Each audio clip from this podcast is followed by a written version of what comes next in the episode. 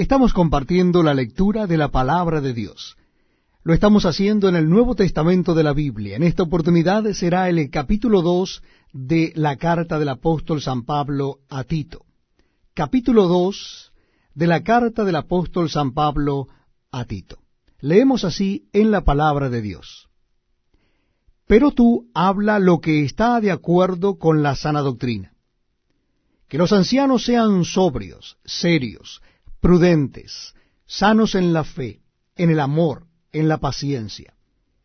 Las ancianas asimismo sean reverentes en su porte, no calumniadoras, no esclavas del vino, maestras del bien, que enseñen a las mujeres jóvenes a amar a sus maridos y a sus hijos, a ser prudentes, castas, cuidadosas de su casa, buenas, sujetas a sus maridos, para que la palabra de Dios no sea blasfemada.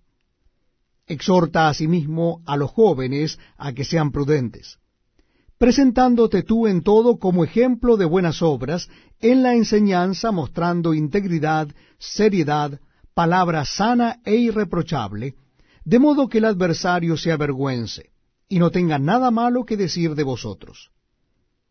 Exhorta a los siervos a que se sujeten a sus amos que agraden en todo, que no sean respondones, no defraudando, sino mostrándose fieles en todo, para que en todo adornen la doctrina de Dios nuestro Salvador.